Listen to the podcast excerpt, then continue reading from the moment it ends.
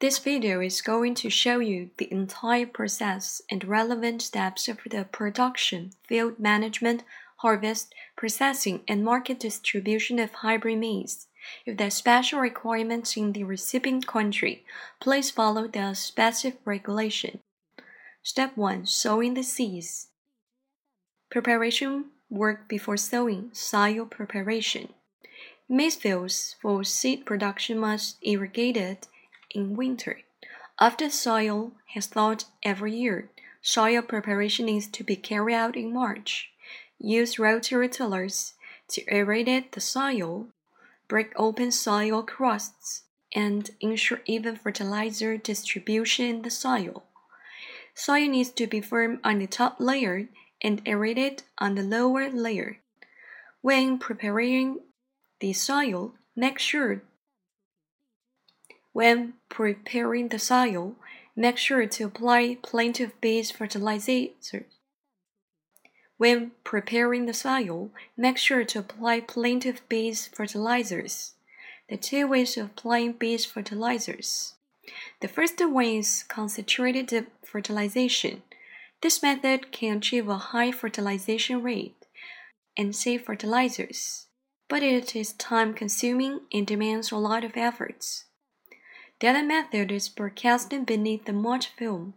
It doesn't require a lot of efforts, but has a relatively lower fertilization rate. It is more suitable for drip irrigation when applying fertilizers to maize fields. Nitrogen, phosphorus, potassium, and other trace elements need to be taken into consideration. About 50 kilograms of fertilizers per 0.5 one six hectare field. 2. Drawing lines. In order to keep the mulch film straight, lines need to be drawn first on maize fields. Take a 1 meter measuring tool and draw lines on fields that already propelled. 3. Mulching. Put a mulching layer along the lines you have already drawn and make sure the mulch film is laid flat and straight with constant gaps between every two rows of mulch film.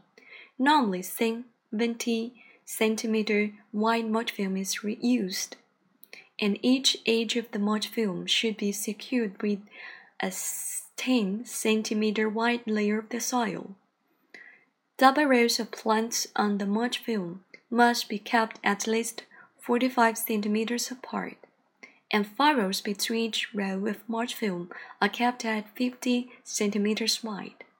When laying mulch film, the surface must be secured with soil on both edges to prevent it being blown away by the wind.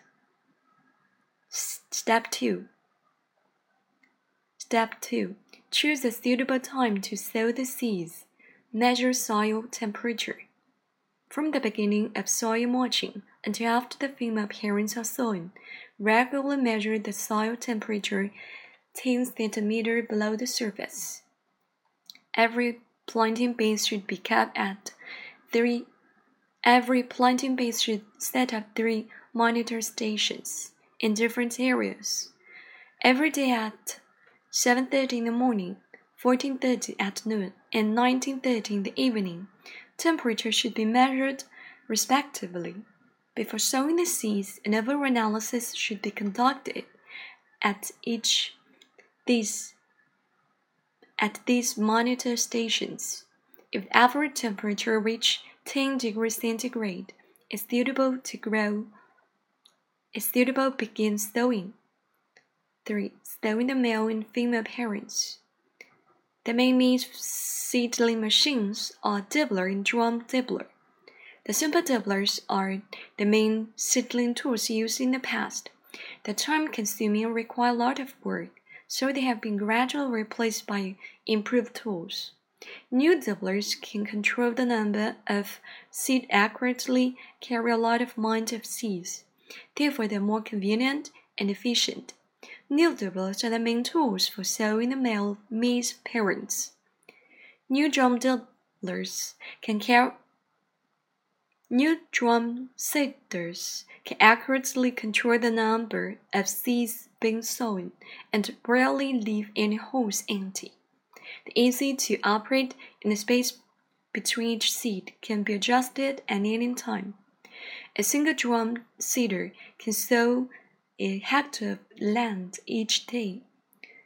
Male and female maize parents are interplanted in alternating rows in order to maximize pollination. According to the specific variety, maize parents are planted with row space of 20 to 23 centimeters at a depth of 4 to 5 centimeters below the surface. Two seeds are sown in each hole to ensure best sowing result. Now let's recap the steps we need to follow before sowing the seeds. First step soil preparation. We need to pay attention to the soil moisture status. Normally, fields need to be irrigated in the previous winter. Then we need to aerate the soil and break open the soil crusts with a rotary tiller and firm the soil. Second, join lines in laying mulch film. Apply the fertilizer along the drawn lines and ensure the mulch film cover the fertilizer and ensure the mulch film cover the fertilizer. The mulch film must be pressed tight against the soil, and the mulch film must be at least 40 and the mulch film must be at least 45 centimeter wide. Third, sowing the seeds. Before sowing, we need to measure the soil temperature.